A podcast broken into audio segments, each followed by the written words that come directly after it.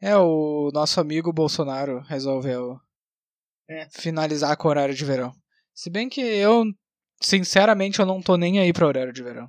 Horário de verão, tanto faz pra mim. Minha bonita caras, que é. Daí, tipo. Por enquanto ainda tá 5 e pouco só que anoitece. Mas no invernão a full, tipo, tem dias. Está meio nublado antes das 4 horas, já tá noite. Bah, é, pior, né, cara? Pior que aí. Isso. Ah, ponto do Equador. Uhum. Eu lembro quando eu fui no. Eu fui pra Inglaterra uma vez. E lá também, dezembro, 4 horas da tarde, já tava escurão na rua. Escurão, escurão, escurão. Ah, é muito louco. Ah, eu não, sei se eu conseguiria. Bom, se bem que eu gosto mais da noite, então pra mim tanto faz. Deve ser tipo aqui, aquelas Noruegas, assim, lugar lá Aham. Passa 4 meses sem, o sol. Ah, lá que eu ia me dar bem. Por isso que os caras ficam tudo louco lá. Taca fogo em igreja. sabe? Os caras não vê o sol por 4 meses e vira nazista, é foda.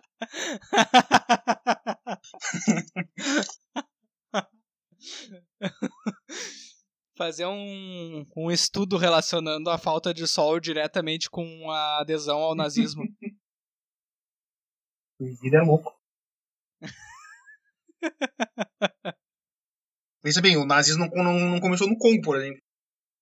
ah, pois é. Os caras têm sol o dia inteiro, cara.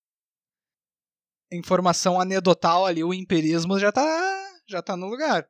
É só comprovar agora. Cara, essa vai ser a abertura. Não tem nazismo no Congo.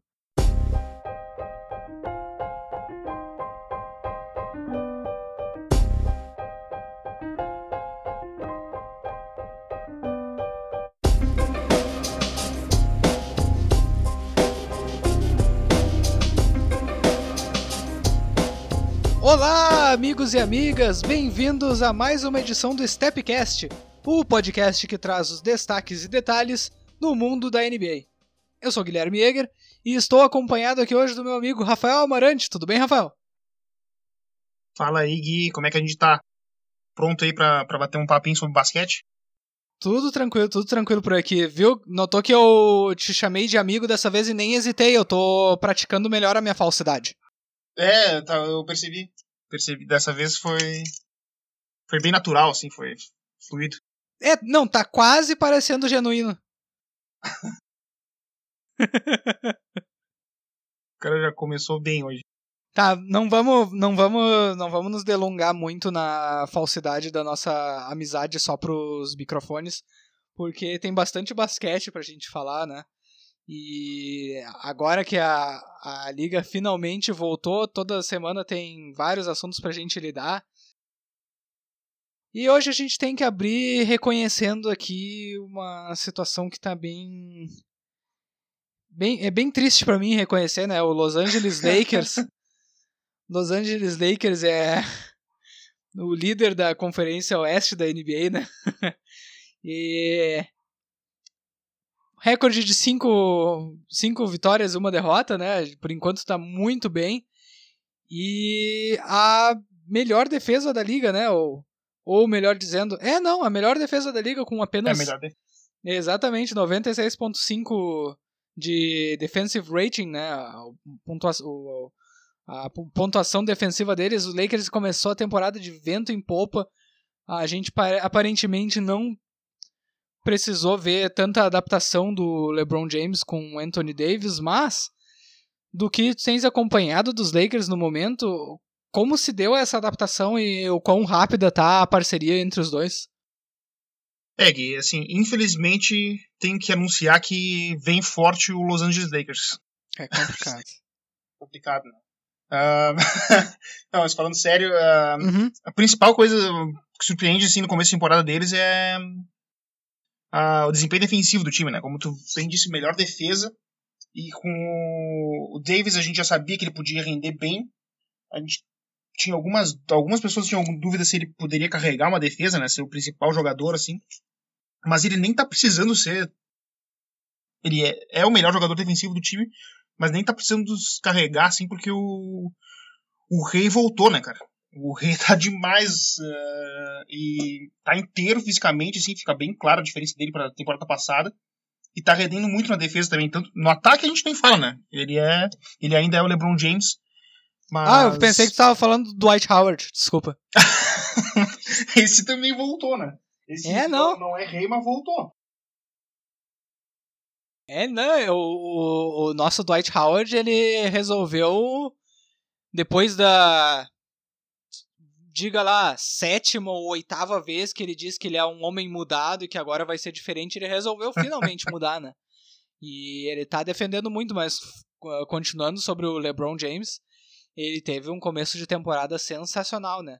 Ele tá com uma média atual de 25.5 pontos, 8 rebotes e 11 assistências, assumindo realmente a grande responsabilidade da armação desse time, né? Que era o que a gente já esperava, né? Quando a gente olha para o plantel dos Lakers. O Sim. LeBron ia ter que assumir a maioria dessa responsabilidade ofensiva de, de criar para o time. E ele tá realmente muito tá botando essa responsabilidade debaixo do braço, né? Como a gente já imaginou que ele ia colocar, mas até surpreende o esforço defensivo dele, como tu mesmo falou, né? É. E assim, ó, e isso que que a bola de três nem tá caindo, né? Nem a dele, nem a do Anthony Davis. O LeBron tá com 28% e o Davis tá com 22%. Então, se isso aí mudar, a coisa fica mais complicada ainda para os adversários dos Lakers, né? É, isso é verdade. Ah, o LeBron até o aproveitamento dele de, de três, eu acredito que está apenas um pouquinho abaixo da carreira dele, né? Porque se a gente vai reparar, a carreira dele, ele tem um aproveitamento de 34%. Claro, ele tá, na verdade ele tá bastante abaixo, né? No momento ele tá 28% para 13, então realmente é bastante abaixo. Mas ele nunca é, nunca foi exatamente aquele jogador que dependeu do arremesso, né? Nem mesmo ah, o Anthony sim. Davis. É mais auxiliar é, exatamente. É, um, é uma ferramenta auxiliar. Ele é capaz desse arremesso e ficou mais capaz ao longo dos anos, mas é uma ferramenta auxiliar do jogo dele. Né? O que, o que surpreende realmente é, é o esforço defensivo dele, né?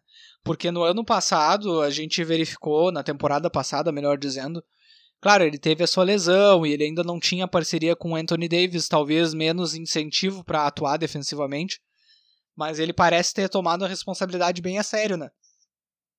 A proteção de garrafão desse time, especialmente, ela se mostra bem privilegiada no começo, o que é quando nós paramos para para conferir mesmo com a alta variação do jogo de três é ainda o, o, o, principal fator desse de uma defesa da liga, de uma das melhores defesas da liga é realmente essa proteção de garrafão, né? E entre o LeBron, o, o o Anthony Davis e até o Dwight Howard, que está protegendo tanto o garrafão quanto se virando no perímetro ali. Eles estão os três muito competentes nessa fase, né? O Danny Green sempre vai ser um jogador competente defensivamente. E até surpreende a, a, o entrosamento coletivo do, dos Lakers nesse começo de temporada, né? É, surpreende bastante e surpreende também o, o encaixe da, das escalações com o pivô mais o Davis, né? Exato. Uh, que a gente esperava que as, as melhores uh, escalações do Lakers seriam com o Davis de pivô, né, na posição 5. E eu, eu ainda acho que isso vai, com o decorrer da temporada, isso vai acabar acontecendo. Mas o que a gente nota agora no começo é que as escalações com o Howard e o Davis, ou o McGee e o Davis, junto com o LeBron, essas são, são as lineups que estão fazendo diferença pro Lakers, né? O, tanto o Dwight quanto o JaVale estão rendendo muito bem, principalmente na fase defensiva. E, e o Howard também finalizando muito bem as jogadas, né? O Javeio nem tanto assim no, no, ataque, não, não tá com rendimento tão bom. Tá com. Aí ele tem, ele tem bastante problema de turnover, né? Mas o Dwight tá muito bem. Então. É, é uma coisa que surpreendeu, me surpreendeu a mim nesse começo, pelo menos. É, a questão do Dwight Howard ela é extremamente surpreendente, né? Falando sério mesmo, um jogador que ele sempre teve uma boa dose de sejamos sinceros de ego quanto a o seu papel ofensivo, né, dentro de um time. Ele Exato. finalmente parece ter comprado que a melhor parte dele é realmente a parte do de ser o rollman, né, de realmente infiltrar para a cesta no meio do pick and roll, de ser a parede, de ser a, a infiltração. Ele é um cara que ele não tá mais demandando os post-ups que ele demandava, né? Ele gostava muito de pegar as posses e pegar a posse de bola de um time, o que não era eficaz para ele. Agora ele como postman e como defensor, uh, aliás, desculpa, como rollman no pick and roll e defensor, ele, ele é um cara que apenas se atendo a mais esses dois princípios, ele tá muito bem e ele tá muito bem também fazendo um belo trabalho caçando no perímetro, né? O que é surpreendente, ele tá já com seus 33, 34 anos e já e demonstrando uma boa ainda velocidade lateral, ou pelo menos uma velocidade adequada lateralmente, né? Ele sempre foi um, um atleta privilegiado, mas teve seus problemas de lesões, então só o fato dele conseguir demonstrar essa, esse ressurgimento atlético e, e no geral é, já é bem, é bem surpreendente e até mesmo considerando os problemas que ele causou é, para outras franquias é até bastante bonito de se ver, na minha opinião. É importante também a gente ressaltar que os Lakers eles não tiveram ainda uma contribuição significativa do Kyle Kuzma, né? Que teve problemas de lesão na temporada. Ele só jogou dois jogos e tá com uma média baixa ainda de, de pontos, né? Que o Kyle Kuzma é, é o seu principal chamariz, é como pontuador na liga, né? Ele tá com uma média de 7 pontos, né? Apenas dois jogos, claro, não tem como extrapolar muito disso, mas tem como extrapolar o fato de que ele não tem contribuído e mesmo assim, com um elenco não tão profundo, os Lakers conseguem já um, um recorde bem bom e mais do que isso, uma identidade defensiva bem importante, né? Exato. E com relação ao Kuzma, a última notícia é que agora na, na partida do jogo contra o Bulls ele deve começar a ganhar mais minutos e deve ir aumentando com o tempo. Né? Então o Lakers joga com o Bulls e depois tem um período de dois dias e joga contra o Heat. Depois o Lakers vai, vai fazer três jogos aí na Conferência Leste. Então uh, nessa nessa viagem do Lakers pela Costa Leste aí o Kuzma vai começar a ter mais é, o, o Bulls que vale lembrar cedo, mas avisamos, né?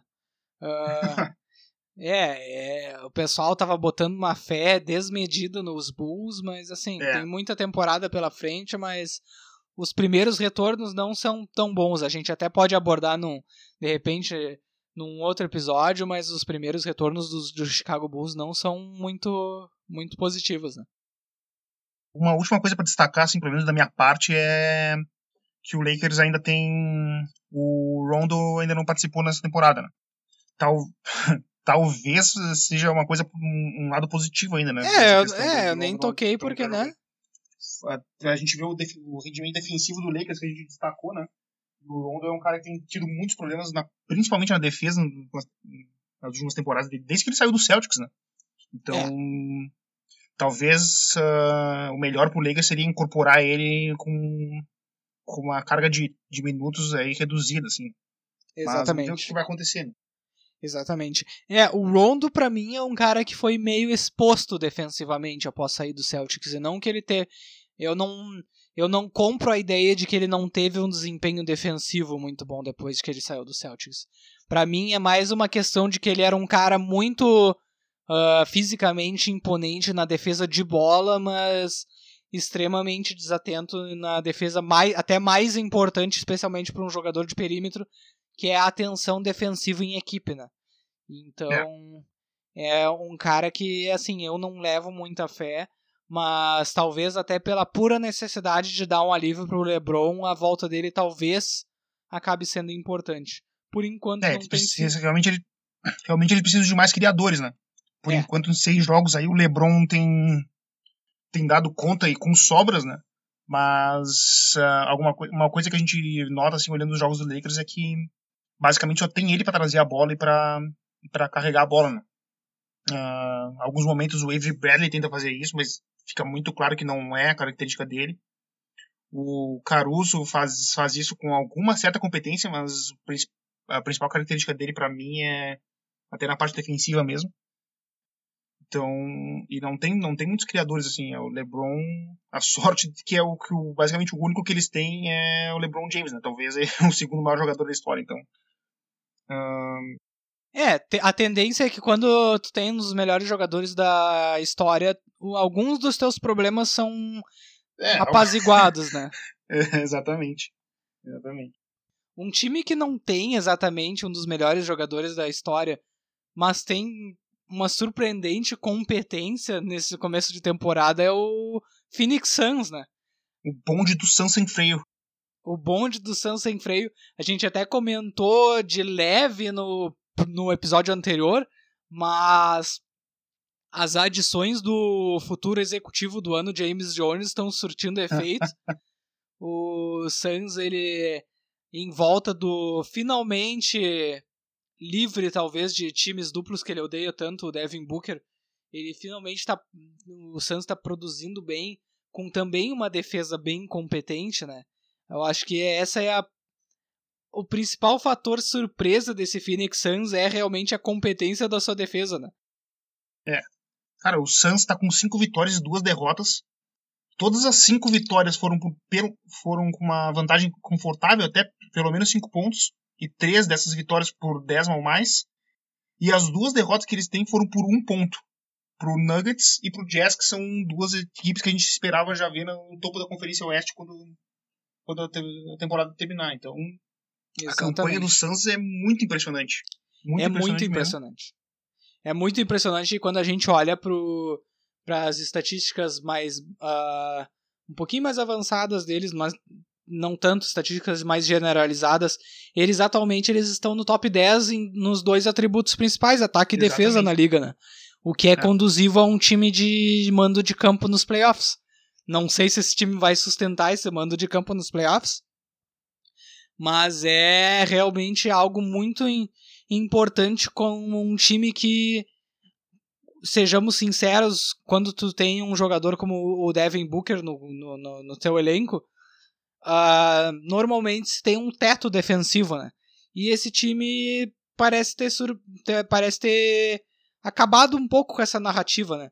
Porque eu uhum. realmente colocar uma sexta defesa e olha com bons perfis de jogos, porque eles já têm coisas que já estão se traduzindo imediatamente que normalmente são estatísticas mais estáveis, como por exemplo a média de turnovers, a média de turnovers que eles forçam, né? Que é uma média já mais alta e que é uma média de. É uma das estatísticas com menos variação. Sim. Já é, já é um, um, barômetro para a gente medir essa defesa do, do Suns. Né?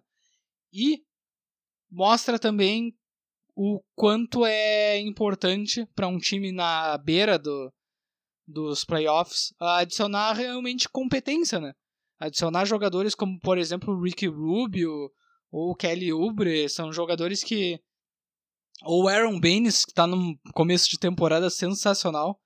Jogadores que não necessariamente são ou vão ser estrelas, mas são caras que têm uma contribuição comprovada na liga, né? Exatamente. É, até uma, tem várias coisas que a gente pode destacar, mas eu queria começar assim pelo, pelo isso, mesmo que tu falou de, da, de ter vários jogadores competentes, né? A gente via que nos últimos anos o Suns tinha vários caras na rotação que não eram jogadores de nível de rotação de NBA, né? E isso acabava prejudicando demais o time. E esse ano a gente vê os caras que estão na rotação deles. Aaron Baines, Devin Booker, Kelly Oubre, Ricky Rubio, Michael Bridges, Saric, Tyler Johnson, Kaminsky e o Javon Carter. Todos esses jogadores estão são caras de nível de NBA, né? Isso para não falar do Aiton, que só jogou um jogo. Né? Exatamente. Uh, então eles estão conseguindo ter sempre em quadra jogadores que têm nível suficiente para jogar de igual para igual com qualquer um. E outra coisa que eu queria destacar é até a própria a falta do Aiton, né? Que talvez tenha, sido até uma uma benção uh, disfarçada aí pro, pro Suns nesse começo de temporada. Nem tanto pelo Aiton, né? Que fez uma boa primeira partida, mas principalmente pela oportunidade que isso gerou pro Aaron Baines. Né? O cara tá jogando demais, assim, demais. Uh, a contribuição ofensiva dele, para mim, é, é, o que eu mais gosto do jogo dele, por exemplo. É incrível, Porque... é incrível. É. O fã-clube dele tá... deve estar tá na lua. Os caras estão muito loucos. Os caras devem estar tá, deve tá chapados de LSD, assim. Os caras devem estar muito loucos. Não, o Baines no ataque ele cria muito espaço de só fazendo no corta-luz. Cada corta-luz dele gera um, um, buraco na defesa do adversário. E é uma coisa que o Booker e o Kelly Oubre tão, e o Rubio, né? Estão explorando bem demais, assim.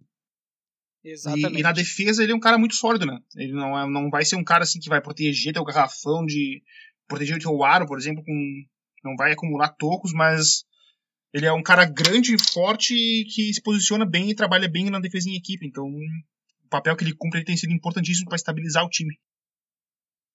É, o Baines ele sempre foi um jogador fundamentalmente muito sólido, né? Mas ele parece ter encontrado um, uma certa sinergia com esse perfil de elenco do Suns, né? Porque nós olhamos até agora a, a, a produção dele nesse começo de temporada comparando com o resto da carreira dele, é assustador. Ele tem é. uma carreira de 5.6 pontos e 4 rebotes e 0.8 assistências. Essas são só as estatísticas primárias, né? Mas agora, no, nesses primeiros 7 jogos, ele tem 15 pontos, ou seja, um acréscimo de 10 pontos em relação à média da sua carreira. 5.9 rebotes e 3.6 assistências de 0.8. Então é uma evolução, Nossa. é uma evolução estatística, é até uma aberração estatística, né? É bem até difícil de entender como que ele tem produzido tanto, mas é. ele é um, sempre foi um jogador muito sólido nos seus fundamentos, né? Ele é um cara que agora tá também aumentou a sua produção de de arremessos para três, né? Agora ele está arremessando quatro por jogo. A média dele ante, anterior de carreira não era nem de um arremesso por jogo. Então também tá matando muito... tudo, né? Tá, tá... tá. Ele tá com uma média de 48%, né? O que deve provavelmente diminuir, porque um jogador que não arremessa nenhuma um arremesso por jogo na carreira provavelmente não vai se manter, não Sim. vai ser o melhor chutador da liga, né? Então... E o Booker tá com 50% em 5.5 é. arremessos por jogo. É, o Booker tá, tá com começo de ano em fogo, né? Tá sensacional. Até no, no, no último jogo, agora contra o Sixers, ele arremessou 75% de quadra. Foi algo absurdo. Então, realmente, o, o Devin Booker, ele talvez esteja. Essa seja a temporada que ele se comprove como não sendo exatamente só um cara de estatísticas vazias, né? Que era a grande a, a, grande reclamação contra ele, né? É, vamos, vamos ver se, se, a, se a tendência continua, né? Como a, como a gente já falou antes, a, a campanha deles é impressionante mesmo assim. E agora, na, na sequência, eles jogam contra o Heat, que também é um time que está muito forte no começo da temporada. Nets, Lakers e depois o Atlanta Hawks. Então eles têm uh, dois jogos ali contra times medianos da Conferência Leste e dois jogos contra times que estão no, no, topo da liga. Então a gente já vai daqui a uma semana, uma semana e meia a gente já tem vai ter uma noção melhor de onde exatamente está esse time, né? Exatamente. Uh, porque é uma ressalva que a gente pode fazer é justamente isso, né? Alguma, toda temporada basicamente tem um time que começa muito bem, uh, surpreendendo assim, e aí, com o passar dos jogos, com o passar do tempo, o, os outros times se acostumam com, com o jeito de jogar, né? Geralmente é um time que, que teve mudanças e que tem várias peças novas e um, um estilo de jogo diferente. Aí, quando os outros times uh, com, conseguem uh, identificar quais são as tendências, né? Uh, o rendimento tende a cair. Então, vamos ver exatamente se o, se o Suns consegue, consegue hum, manter isso mas mesmo assim é uma coisa a destacar porque é, uma, é totalmente diferente do que eles mostraram nas últimas quatro ou cinco temporadas, né? Então já, Exatamente. já é alguma coisa aí pro torcedor do Suns. É, já é alguma coisa, porque a projeção inicial deles era de ser um dos últimos times da liga, né? Só de ter a esperança de de repente pegar uns playoffs e uma. Talvez uma. Uma esperança também justo com a volta eventual do DeAndre Ayton, né? que tava a gente verificou que na primeira temporada mesmo ele já apresentou uma franca evolução em relação ao seu próprio jogo, né? Então é um cara que ele dava muita esperança para esse time que teve um baita começo, né? Um time que a gente não pode afirmar que vai estar tá mais na elite da liga é o Golden State Warriors, né? O Golden State Warriors, uma maré de azar terrível agora, perdeu o, o Curry e o Draymond Green, né? O Curry vai ficar até mais tempo fora. Ele provavelmente era o único iniciador competente de, de ataque dessa equipe.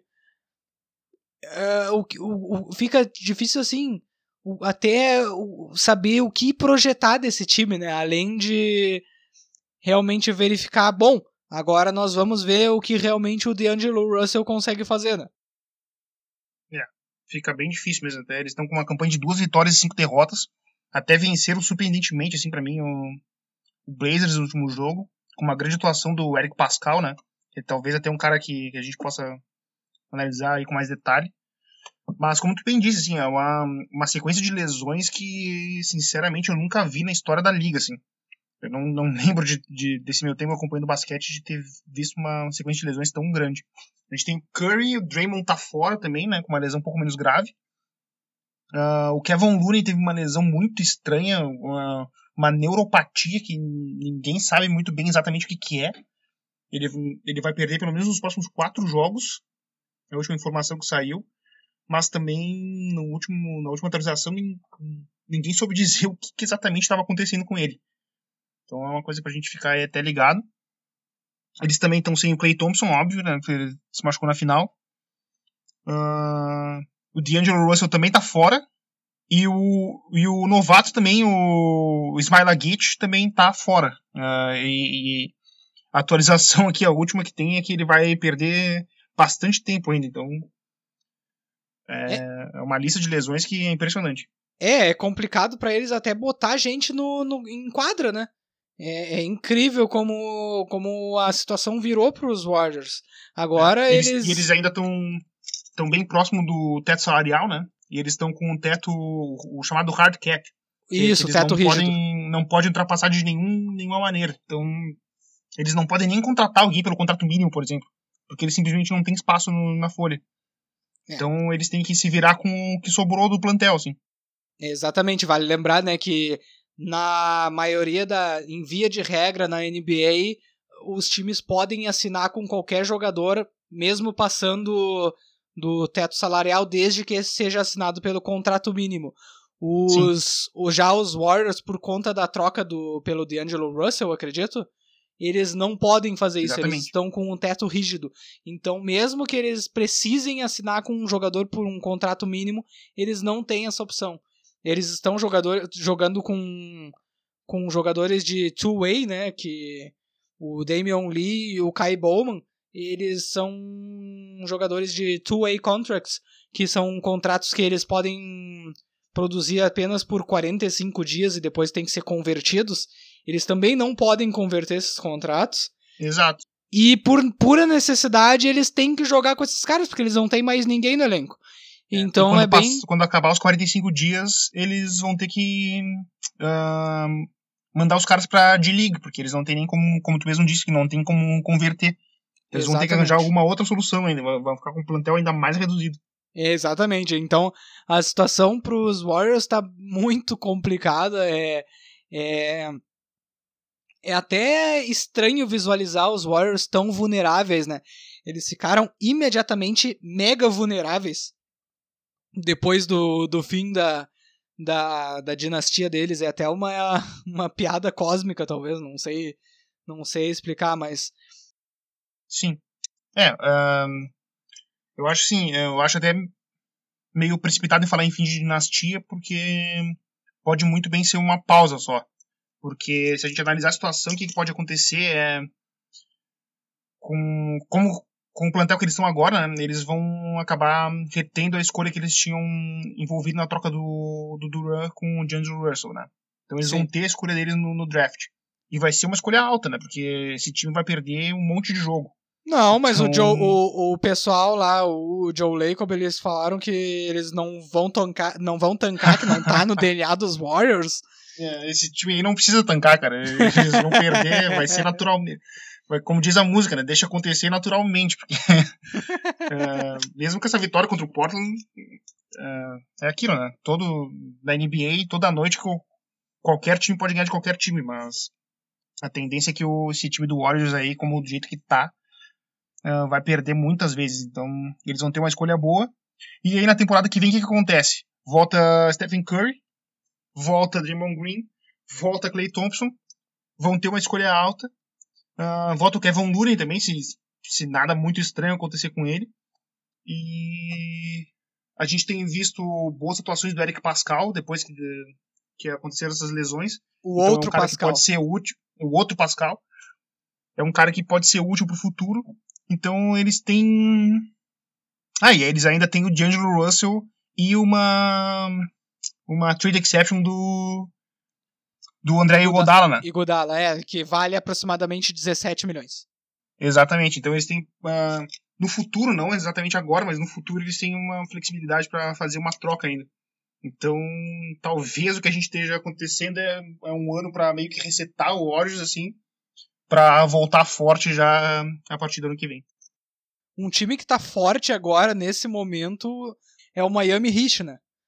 O Miami Heat ele teve um começo aí bem surpreendente, talvez no sentido de que sem o, o Jimmy Butler, pelo menos nos primeiros jogos, eles estão empatados no primeiro colocado da liga, né? Da Conferência uhum. Leste, desculpa.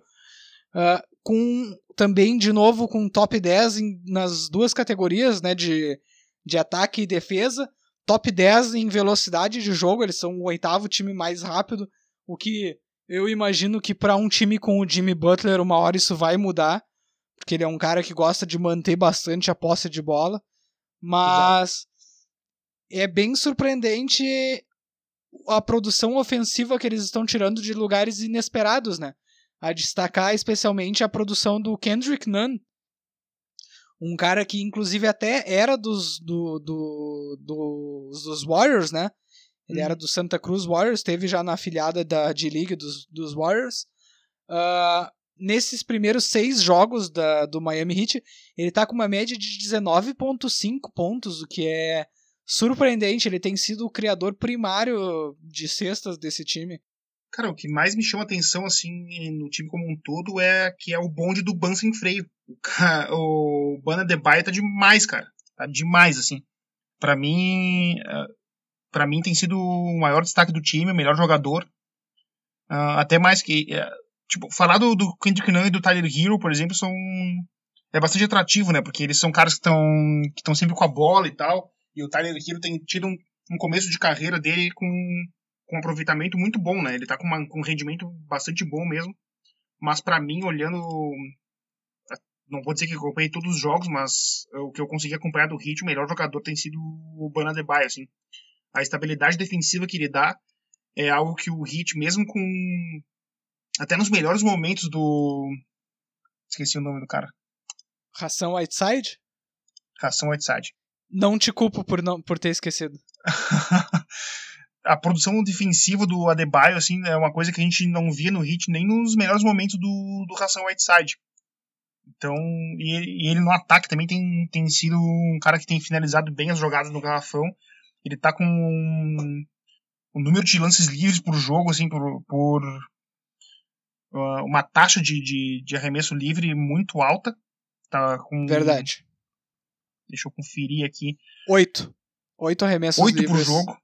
Exatamente. Então é um cara que tá trabalhando muito bem dentro do garrafão, tá, tá dando muito trabalho pra defesa adversária e, e na defesa, já citei, né? Ele é um, é um cara que tá estabilizando todas as ações do hit ali. É, a gente ah, sempre a gente sempre destaca o quão, o quão importante é para uma das melhores defesas da liga ter a, essa proteção de garrafão acentuada, né? É realmente um uhum. fator que uh, altera mesmo o, o, o, teto defensivo do time. E o Ban ele tá apresentando nesse começo de temporada um, uma produção condizente com ser um cara que altera um teto defensivo de um time, né? Exato. E uma coisa que, que eu queria destacar nele também, e só, só para completar aqui, é a contribuição dele com o passe na parte ofensiva. Ele é um cara que está com 23% de, de assist rate, é, que é basicamente o número de assistências por, por posse que, que termina na mão dele. Isso para um pivô, um número altíssimo. Uhum. E olhando o jogo, assim, tu, ele, tu vê que ele é um cara que tem muita inteligência, né? muita visão de jogo na hora de, de achar os passes, né? E além disso, ele consegue completar os passes, né? O que, o que é uma parte do, do trabalho também. Às vezes a gente tem jogadores que tem uma. Tu vê que, que eles têm uma boa visão, eles conseguem enxergar a jogada, mas não conseguem uh, executar, né? E ele consegue combinar as duas coisas na posição de pivô. Então, ele é um jogador bem interessante, mas assim, 22 anos só. Tá muito interessante de ver esse, esse salto dele na, nessa temporada.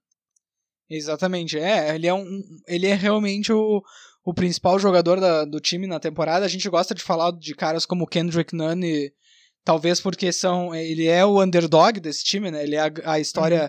mais inesperada, mas realmente a gente não tem como falar da produção desse time do, do Miami Heat sem falar do, da produção do Ban Adebayo e também sem projetar a volta do, do Jimmy Butler em forma, né, para esse time. Ele, ele apenas jogou três jogos, uma média até bem baixa, né? Tá ainda se aclimatizando pro, pro plantel, né? Uh, ainda não tomou tantas posses quanto a gente sabe que ele vai tomar, mas ele é um cara que já está contribuindo bastante, como é a, a característica dele, né? Uh, ele tem atualmente uma média em três jogos de 14 pontos, 7 rebotes, 7.3 assistências. E a princípio a gente tem que ver se ele vai tomar mais posses do time, provavelmente vai. Ele não foi para Miami para fazer qualquer outra coisa, né? Mas a gente tem que ver como o time vai se adaptar a ele e como isso vai projetar para o crescimento desse, desse plantel, né? Porque a gente sabe que o Kendrick Nunn e o Tyler Hero são histórias muito bonitas, mas eventualmente vão precisar de um criador de isolamento do nível do, do Jimmy Butler. Né? Exatamente. E, e, nesses primeiros jogos o Dragic tá dando conta do recado ali né, como principal homem de criação, assim, né? E o cara que, que estabiliza a posse ofensiva, assim, né, carrega o time pro ataque. Mas, uh, como tu bem disse, o Heat trouxe o Butler para ele ser a estrela, para ser o, o, centro do time. E com o tempo ele vai assumir essa posição, né? Eu até, entre o Tyler Hero e o Nan, eu aposto numa, numa queda de espaço do Nan. Eu acho, se tu olhar pra carreira dele, é um cara que não... Um, esse rendimento nesses seis primeiros jogos veio meio do nada, assim, né? Sim. Se tu, se tu analisar a carreira dele. Então, eu boto mais fé numa sequência e numa melhora do Hero uh, do que do, do próprio Nan. É, lamentável, né? Colocando mais estoque na grande esperança branca, né? Fazer o quê? Eu gostaria de falar que a, as visões do Rafael Amarante não compactuam com as visões do Stepcast. Esse, uh, toda vez que a gente fala do Hero, a gente tem que lembrar do Jube, né? Que é o grande entusiasta aí do. O grande entusiasta do Tyler Hero. Eu não sei o, o, porquê desse todo, de, todo esse amor, mas é, fica aí, fica a dúvida, né? Fica a questão. Da próxima vez que o Jubi vier no podcast, ele, ele que se defenda. Eu não vou defender é. ele. Tem mais algum destaque pra gente falar rapidinho antes da gente encerrar aqui? Como é que anda, como é que anda Mike Conley? Porra, sabia que ia fazer essa pergunta. Cara, o Conley ainda tá. Vamos torcer aí que seja uma questão de, de, de adaptação, né? que o começo dele no jazz não tem sido nada bom, assim. Um, o jazz como um todo vem, vem muito bem na defesa, mas vem, vem na mesma na mesma toada assim dos últimos anos, né? Muito bem na defesa e mal no ataque. Então, um, uh, e sendo um, não conseguindo alcançar o número de vitórias esperado, né? A gente tem, uh, pelas estatísticas, assim, o recorde esperado seria cinco vitórias e duas derrotas, mas na realidade são três, são, são quatro vitórias e três derrotas. Então, é uma, é uma tendência do Jazz nos últimos anos não, não conseguir chegar no, no que as estatísticas dizem que, que o time deveria alcançar, né?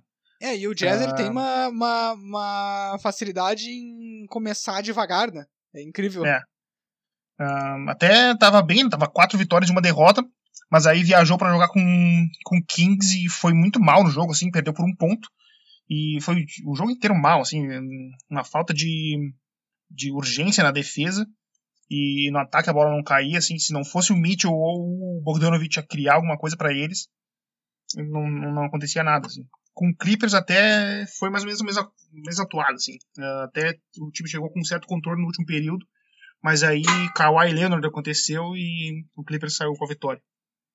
Mas uh, no momento, assim, não tô tão preocupado, assim. Eu acho que com a passagem do tempo vai voltar o, vai voltar o Dante Exxon, vai o, o, o Conley deve se, se aclimatar no time e, aumentar o rendimento dele. Um, eu não acho que, que seja uma queda assim definitiva na carreira do Conley, né? Ele tem, tá indo muito mal na temporada, mas não não, não vejo como como uma um começo assim de uma queda definitiva. Bom, eu, eu acho que o Conley tá acabado. Eu acho que o Conley tá acabado.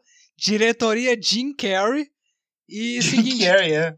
Seguinte, tem que. Tem volta que Grayson mudar, Island. tem, é, tem que mudar tudo. Volta o Derek Favors. Volta Ah, o. que saudade. Volta o. O Paul Millsap, tem que trazer ele de volta. E, e bota quatro jogadores altos e vamos, vamos, vamos arrumar isso aí, mais raça nesse time do Jazz. Também acho, tá faltando raça. É, tem que jogar umas pipocas nos caras ali. A resposta sempre é que tá faltando raça. A gente- se a gente aprendeu isso com os programas de, de mesa redonda, é que tá sempre faltando raça. Tá faltando raça. E. Bom, é isso. A última, última coisa que eu queria falar do Jazz era o a começo de temporada do Mitchell, que tá em nível de MVP, assim. Nesses sete primeiros jogos, o cara eh, tá com um aproveitamento absurdo, assim, no ataque. Vai trabalhando bem na defesa também. Só pra ter algumas ideias do número, assim, dele por jogo. Ele tá com 25 pontos, quase 26 pontos por jogo. Ah, só 1.5 turnovers, duas roubadas de bola, 3.3 assistências, ah, quase 5 rebotes, um aproveitamento de quadra de 52% e 44% de 3. cara, então, e, e com 6 arremessos livres por jogo. Ele tá carregando o ataque do Jazz, assim, ele ah, na criação ofensiva tá sendo ele e com um nível um pouco menor o Bojan Bogdanovic, que começou bem a carreira dele no Jazz. Mas o que o Mitchell tá fazendo, assim, é para o pessoal ficar de olho, assim. Se continuar, talvez o Mitchell seja, seja a mesma estrela que o, que o Jazz pensava que ele era. Eu só gostaria então de um último destaque, até puxando um pouquinho a brasa pro meu assado, eu só gostaria de mandar um recado para quem achava que o Toronto Raptors ia cair pelas tabelas, um abraço. né? Ah, eu já sabia, Um abraço Ah, pros haters. nós avisamos, né? Pascal Siakam parece que tá dando outro salto. É incrível o que ele tá fazendo nesse começo de temporada de novo. Ah, não vou me estender muito, porque isso até pode ser um tópico para outro programa. Mas é um cara que tá com uma média de 26 pontos, 8 rebotes, 3 assistências. Tá com uma média de, ah, de 42% para 3, com arremessos criados por ele próprio e não só pelos cantos da quadra. Então é um cara que parece estar ampliando o seu, seu jogo em todas as áreas. E o Kyle Lowry segue sendo um tesouro nacional do Canadá. Só isso que eu gostaria de falar no começo. E Kyle Lowry, o que eu gosto de chamar de Stockton, que foi campeão. o Stockton que foi campeão, exatamente. exatamente.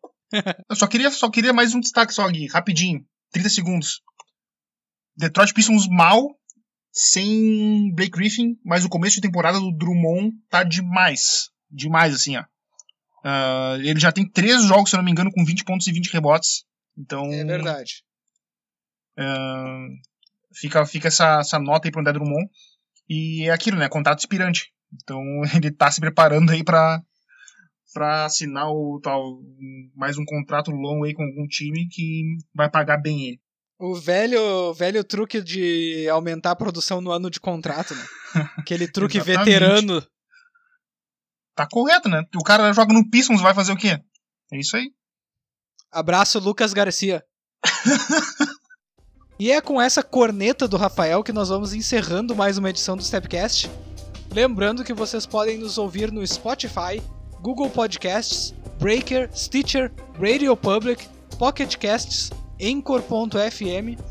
Podem nos seguir em stepcastpod no Twitter ou nos mandar o seu e-mail, talvez nos xingando, caso você seja um torcedor do Celtics, que a gente ainda não falou do seu time, para stepcastpod@gmail.com. Pode nos xingar, nós não vamos falar do Celtics se eu puder evitar. Muito obrigado pela sua audiência e até mais. Eu vou cortar essa última parte. eu... Cortar a última parte? Covarde. Me exaltei, me exaltei. Talvez eu não corte, talvez eu não corte.